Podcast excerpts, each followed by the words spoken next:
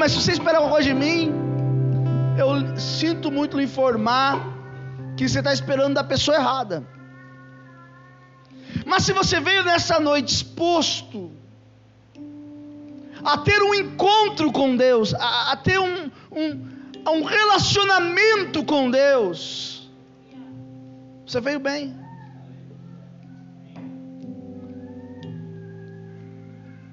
Capítulo 11 de João, verso de número 35, diz assim: Jesus, o que? Chorou. Jesus o que? Jesus o que? Chorou. Verso 36 diz assim: Então disseram os judeus: Vede como o amava. Feche sua Bíblia. Pai de amor, fala conosco nesta noite. Precisamos ouvir tua voz. Que a tua presença seja sobre nós de forma especial, em o nome de Jesus. E todos digam comigo: ah? Amém. Quantos de vocês já ouviram uma mensagem sobre Lázaro, aquele que Jesus ressuscitou? Quantos de vocês já ouviram falar sobre a história da ressurreição de Lázaro? Uma história maravilhosa, uma história extraordinária, que normalmente um pregador começa no verso 40 dizendo: Se tu creres, verás a glória de Deus. Mas hoje na minha casa, enquanto eu estava lá, o Espírito Santo falou algo comigo. E eu fui estudar um pouquinho sobre isso quando a Bíblia diz: E Jesus chorou. São apenas três vezes que nós podemos ver isso acontecendo. Nesse caso que li agora, lá em Lucas conta que quando ele viu Jerusalém, ele chorou. E quando ele esteve no Getsemane, diz que Jesus chorou. E são três choros diferentes. Segundo estudiosos, traduzindo do hebraico, o primeiro choro, que é o choro, esse choro que eu estou dizendo, o choro de Lázaro, diz que é um choro do silêncio. O choro sobre Jerusalém já é um choro de alta voz. E o choro do Getsemane é o choro da agonia, mas todos esses choros não se refere à pessoa de Cristo, mas se refere a aos homens, às mulheres. Esse choro de Jesus não tem nada a ver com o que você pensa acerca de Cristo chorar. Porque ainda que ele como homem sentia as coisas que o homem sente, ele era Deus. Então isso mudava tudo. Mas eu estava meditando sobre esse texto, sobre o que, sobre Jesus ter chorado. E Jesus me fez entrar na história. E a história ela começa um pouco antes. Acerca do choro no verso 20. Diz assim: Marta, ao saber que Jesus estava chegando, saiu-lhe ao encontro. Maria, porém, permaneceu sentada em casa. Marta, quando soube que Jesus estava vindo, saiu-lhe ao encontro. Maria ficou em casa. E aí eu fiquei me perguntando, por que que Marta se apressou e saiu ao encontro? Marta e Maria são dois tipos de crentes, dois tipos de pessoas que acreditam em Deus, que confessam o Senhor, mas que têm atitudes diferentes. E eu queria que você prestasse toda atenção em mim aqui, para você não perder nada daquilo que Deus quer falar com você.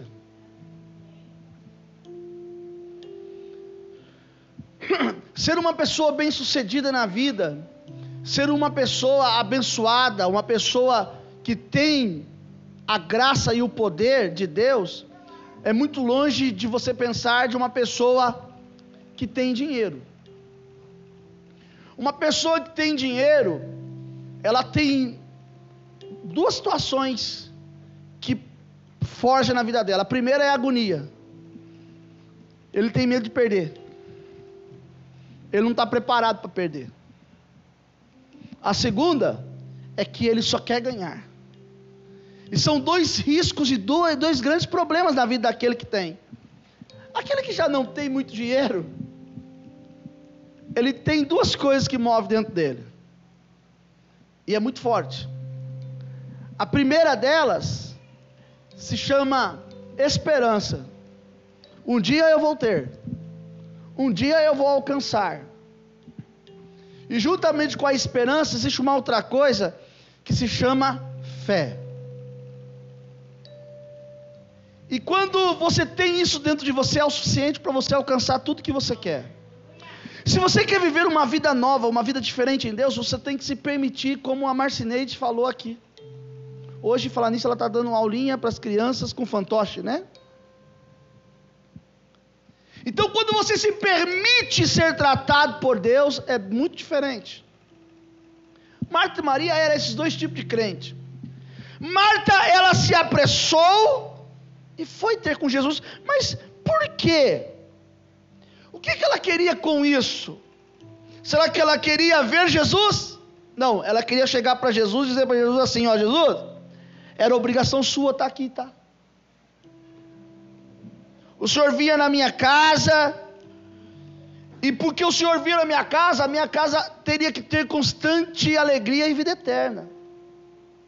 Então o que eu esperava era que o Senhor que comia comida na minha casa estivesse aqui quando meu irmão estava doente. Afinal de contas, o Senhor era seu amigo. É por isso que Marta se apressa e vai até Jesus. Ela não vai até Jesus buscando o consolo de Jesus, mas ela vai até Jesus porque ela quer questionar Jesus por que, que Jesus não tinha ido até lá.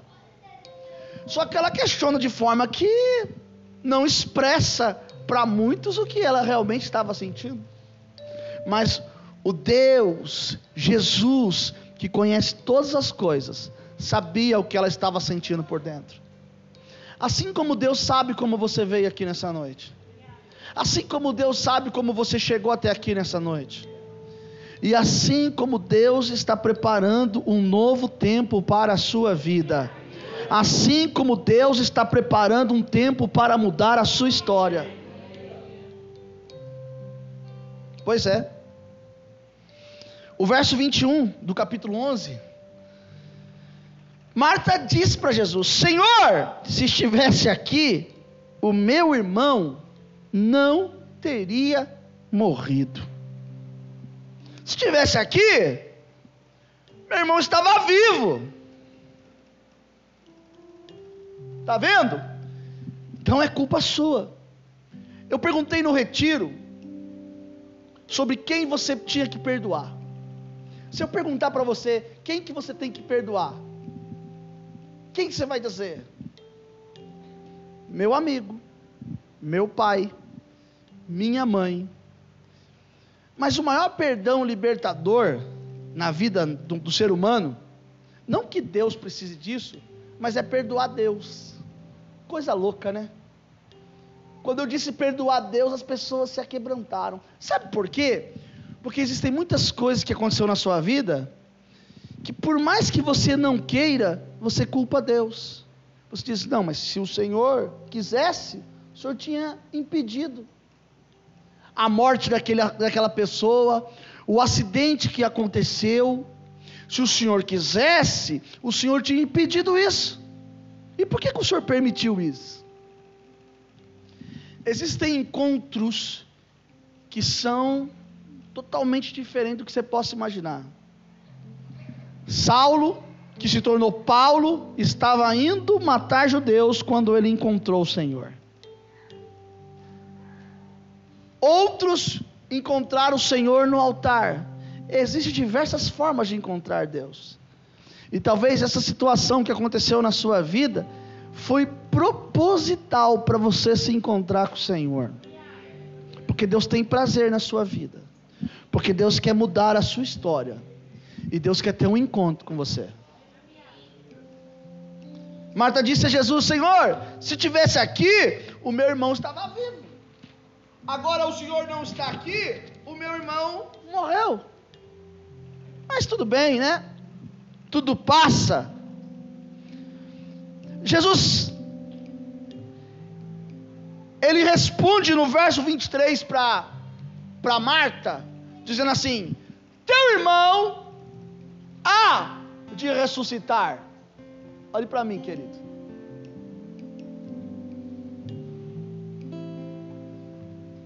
Olha o que Jesus disse: Teu irmão há de ressuscitar, assim como ele está dizendo para você assim: ó, essa história vai mudar, tá? Essa história vai mudar. Deus vai mudar a sua história. Marta disse o quê? Eu sei que ele vai ressuscitar, mas no último dia. Marta tinha tudo de crente fiel a Deus, mas ela tinha uma coisa que fazia dela um fariseu. Porque o fariseu e o crente são semelhantes. Eles acreditam nas mesmas coisas. Se você buscar, estudar, você vai ver que tudo que o fariseu acredita, o, o crente também acredita. Então, fariseu e crente é bem parecido. Então, ela diz assim: Olha aqui, eu creio que o meu irmão há de ressuscitar. Eu creio. E eu estava lendo algo que me chamou muita atenção.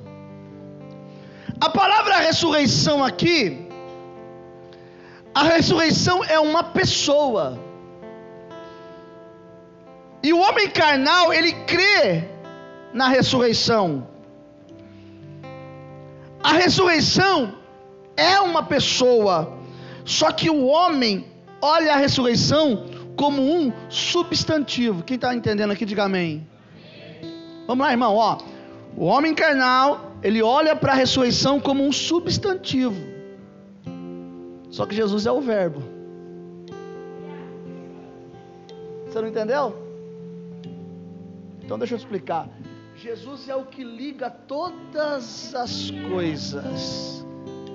Jesus é o que liga todas as coisas eu estou dizendo que Jesus está ligando as coisas na sua vida nesta noite.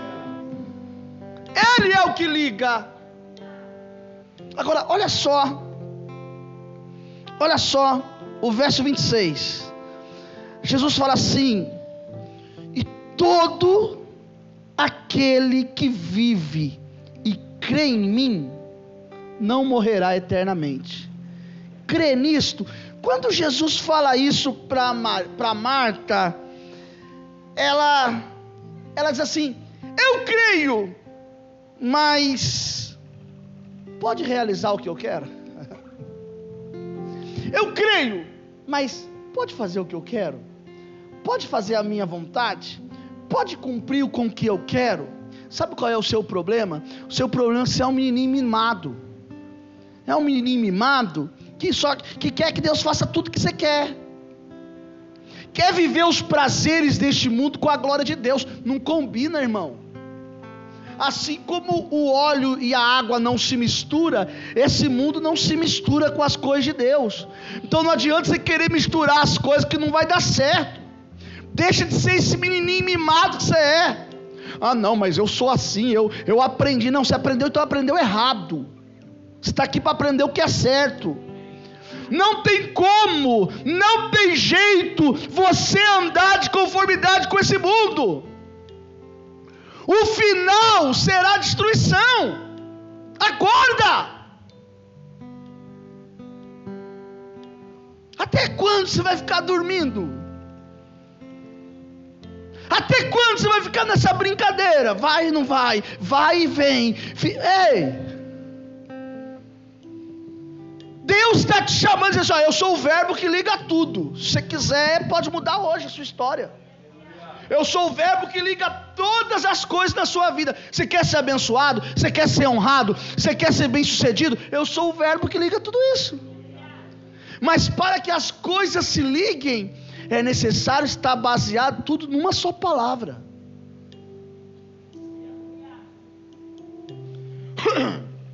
Será que você entende que para que você alcance o que Deus quer que você chegue, aonde você chegue, é necessário você se submeter, é necessário você permitir, é necessário você deixar Deus fazer o que tem que ser feito. Quem é que contendeu com Deus teve paz, irmão?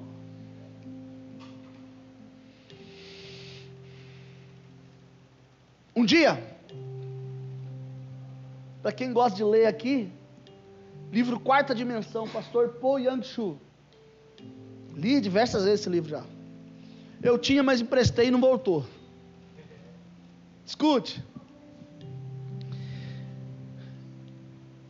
Certa feita, um casal de pastores tinha um filho paralítico. E eles pegaram, foram para o culto e deixaram o filho em casa. Chegaram no culto, o pastor Poyangshu, debaixo de uma graça, de uma unção de Deus, liberou uma palavra profética. Disse assim: Olha, o Espírito de Deus me mostra que quando vocês chegarem na casa de vocês, o seu filho vai estar andando. Escute bem. Quando vocês chegarem na casa de vocês, o seu, seu filho vai estar andando. Eles entraram naquela, naquela coisa do Espírito Santo, sabe? Aquela coisa que faz o crente ficar alucinado, né? Uh! Mas daí, eles não viam a hora de ir embora. Quando eu receber aquela palavra para eles, eles queriam ir embora para casa, quero chegar lá e ver meu filho andando. E o filho deles, muitos anos na cadeira de roda, tinha perdido todo o movimento das pernas. O médico disse que aquele problema era um problema irreversível, não tinha como reverter. E aí esse filho pegou Deixaram o filho em casa, estava na. Estava no culto, acabou o culto, pegaram o telefone ligaram para o filho. Filho! Não falaram nada. Tá tudo bem aí? O filho, tá tudo bem. Não aconteceu nada de diferente. O filho, não. Não aconteceu não, mãe. Porque era para acontecer? Não, não, não. Tá bom. E aí eles voltaram para casa naquela dúvida, falaram assim: "Nossa, mas Deus falou. Deus falou e não aconteceu. Mas se tivesse acontecido alguma coisa, tinha nos falado. O pai fala: calma, vamos, vamos para casa. E quando chega em casa, que eles abrem a porta, o filho deles está sentado na cadeira de roda. O que faltava para aquele menino andar? Hã? Hã? Levantar. Quem recebeu a promessa? Hã? Os pais. Quando chegou em casa, eles disseram: Filho, nós tivemos com o nosso pastor, e o nosso pastor liberou uma palavra. Diz que quando chegássemos aqui você estaria andando. Então, filho, levanta e anda. O rapaz levantou, a perna se fortaleceu e ele começou a andar. A palavra liberada você já tem. Acho que não entendeu, não entendeu não. Vou falar mais uma vez, quem sabe você vai entender.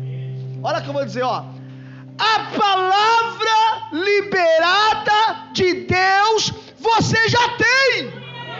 Só colocar ela em prática. Deus falou, vai que eu sou contigo. Deus falou, vai que eu vou te abençoar. Deus falou, vai que eu vou te honrar. Deus falou, vai que eu serei a sua porta. Eu estarei à sua frente. Eu te honrarei. Se Ele disse, vai, pode ir. Vai que Ele vai te abençoar. Toma uma atitude. Vai. É isso que Deus quer. Vai. Levanta-te creia, vai para cima, se coloca na sua posição. Você tem que crer, mas não crer como você quer, como tem que ser, como tem que acontecer.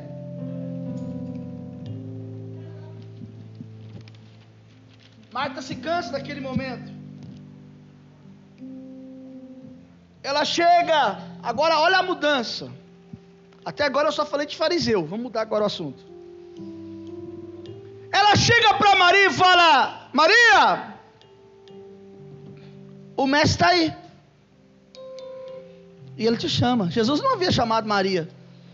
Mas Marta, como sempre, se apressa em dizer: Ele te chama. O verso de número 29.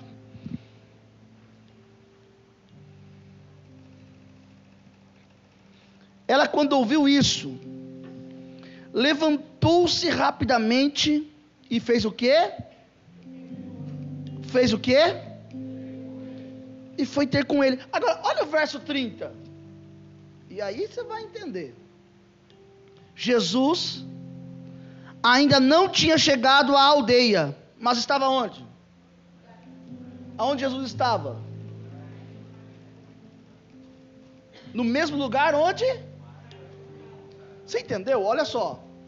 Marta deixa Jesus, vai até Maria e fala: Maria, mestre está te chamando. Maria se levanta para ir ter com Jesus, amém? E Jesus estava no mesmo lugar.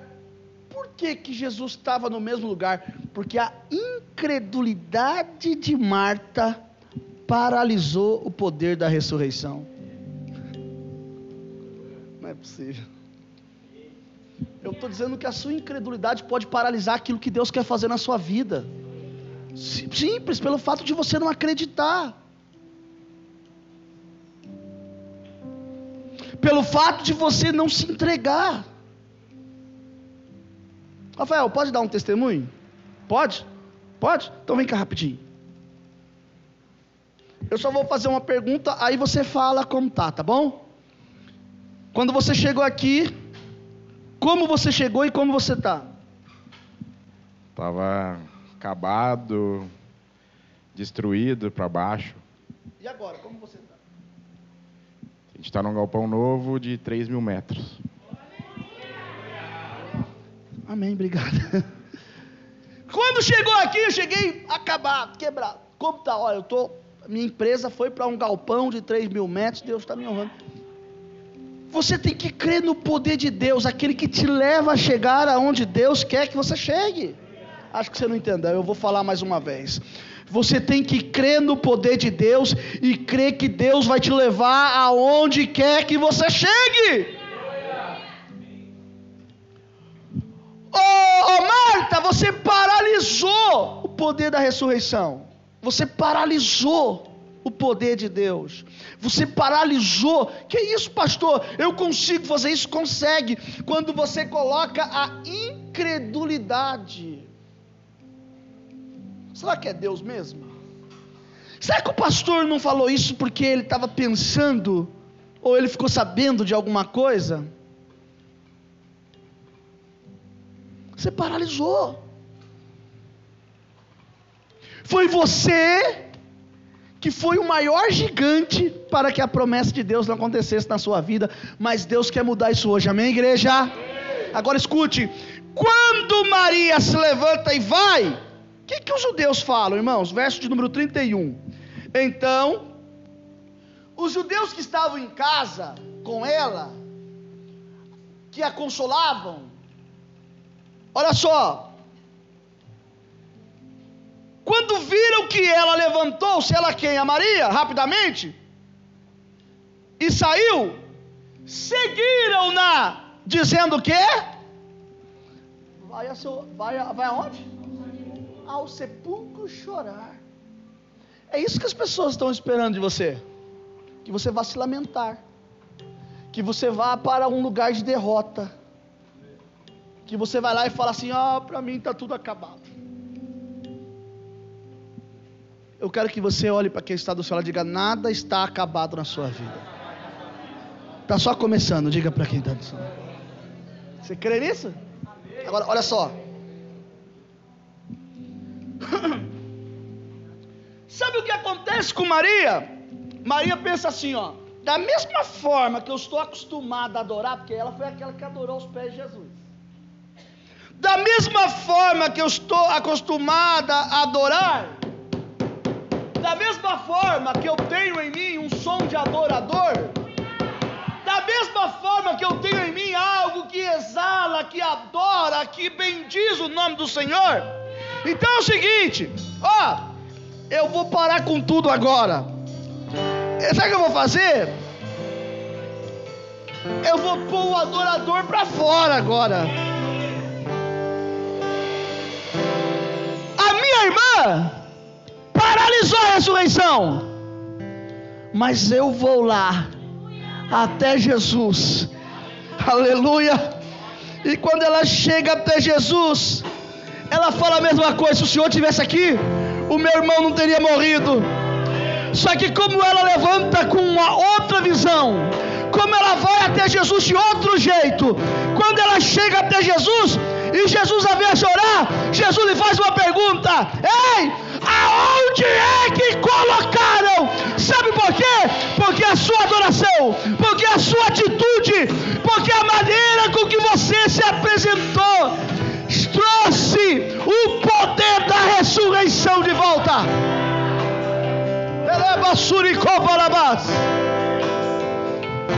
É você que pode trazer tudo de volta. É você que pode mudar essa história. Hoje, da campanha da sete essências, hoje é a última. A essência hoje é a mirra. A mirra é aquela que atrai a presença de Deus. Olha só. Que coisa absurda!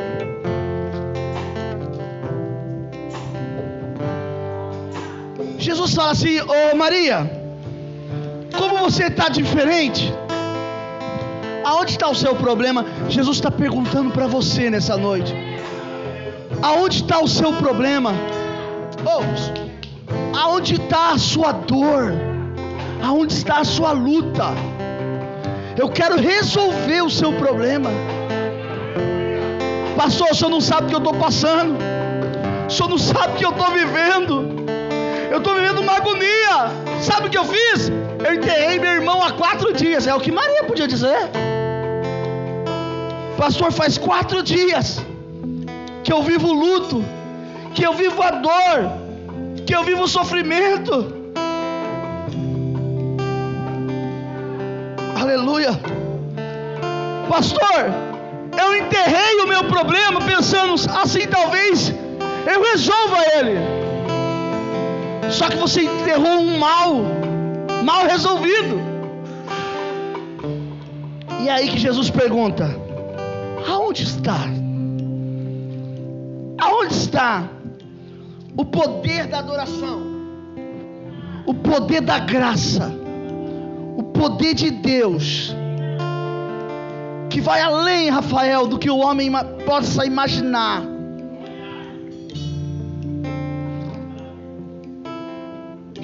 Faz com que Maria vem, pegue na mão de Jesus e fala: Jesus, vem cá, aleluia, vem cá, vem cá que eu vou te levar lá. Vem cá, Jesus. Sabe o que está faltando para você? é pegar na mão de Jesus, falar: Jesus, vem cá, eu vou te mostrar onde é que está enterrado o meu problema. Jesus, vem cá, vem cá que eu vou lá. Marta não entende isso, mas eu entendo. Vem cá, Jesus. E quando ela pega na mão de Jesus e leva Jesus até o problema, diz a Bíblia que Jesus chorou. Que você entendesse o que eu estou entendendo. Gostaria muito que você enxergasse o que eu estou enxergando. Quando ela faz isso, Dani, pega na mão de Jesus e leva Jesus. Diz a Bíblia que Jesus chorou. Mas, mas por que? Eu fiquei perguntando hoje. Mas Jesus, por quê? simplesmente porque amava Lázaro. Mas sabe o que chamou a atenção de Jesus e que trouxe o choro? Isso é para quem, quem quiser acreditar. O que chamou a atenção de Jesus foi a maneira com que Maria, em meio à dor, aleluia, Ô oh, glória, presta atenção aqui. Olha, presta atenção. Presta atenção. Essa parte aí.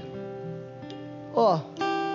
Adorar pela manhã e ao anoitecer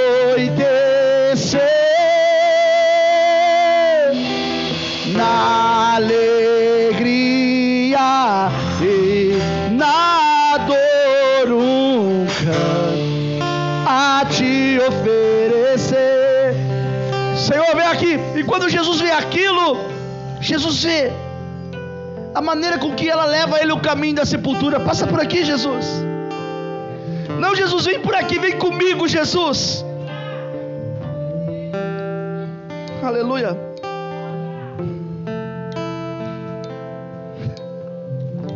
Para Jesus, Lázaro estava vivo. Mas para Maria, ela, não, vem cá, vou te mostrar onde é. Vem, vem, Senhor, é por aqui. Não existe nenhuma chantagem, mas existe um coração cheio de fé, acreditando que algo novo pode acontecer. O que você precisa acreditar é que algo novo pode acontecer na sua vida.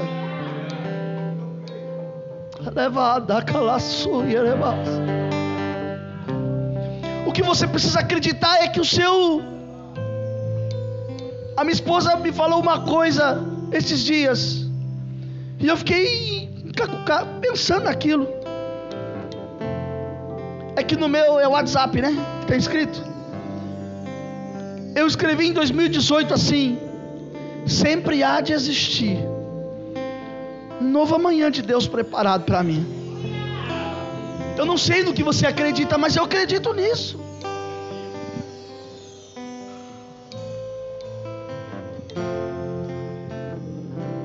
Uma das coisas que me chamou a atenção no retiro é que depois que terminou tudo, a minha esposa sentou para eu ministrar sobre ela. Eu falei, ué mulher, que você está sentada aí, meu Deus do céu. Eu falei, vamos embora, vamos ministrar. E ela brinca, ela ri. Mas quando eu ministro, eu enxergo o que eu estou ministrando. Você só ouve e sente, eu enxergo. E sabe o que eu enxerguei? Eu enxerguei em nós em 2019, no auge da alegria do início do nosso relacionamento de casamento, na esperança que as promessas de Deus todas estavam se cumprindo. Nós passando pela maior dor da nossa vida. Quando a minha esposa perdeu o neném, e nós tivemos que ver o nascimento de uma criança morta ver o caminho do cemitério, o caixão branco que, eu, que a minha esposa levou, e o mesmo que eu levantei para o céu lá, em pleno velório, e disse: Deus, eu queria apresentar de outro jeito, mas se tem que ser dessa maneira, eu te apresento, eu te louvo. E sabe o que, que Deus está falando comigo? Eu não sei o que você vai entender, mas Deus está falando para mim assim, Eduardo. Se veste com som de adorador. Pega na minha mão. Mostra para mim onde é que está enterrado os seus problemas. Que eu estou disposto a ressuscitar os seus problemas. Deus pode mudar a sua história. Nada está acabado na sua vida. Você está longe do fim, olhe para mim aqui. Você está longe do fim. O que você precisa é acreditar no Deus de milagre. Quando Jesus chora, ele chora porque ele vê a maneira com que aquela mulher cheia de fé o constrange e o leva até o sepulcro. Os judeus que não entendem nada, que eram tudo fariseu, diz: Está vendo? Olha o quanto ele amava. E aqui explica o porquê Qual a razão do atraso de Jesus? Porque Jesus não queria abrir os olhos dos cegos. Jesus queria abrir os sepulcros daqueles que estavam mortos. E é isso que Deus quer fazer na sua vida nessa noite. Eu quero que você feche os seus olhos.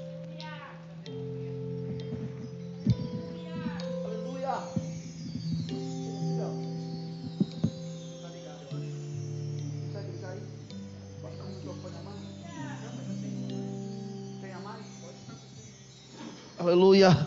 Tem microfone a mais aí? Feche os seus olhos agora. Talvez você não entende. Talvez você não compreende. Mas feche seus olhos agora. Leva Jesus aonde é que aonde é que está enterrado? Aonde é que está enterrado? Leva Jesus lá agora. Te cala choro e para baixo. Ele a séria. Um adorador faz com seu canto estremecer muralhas.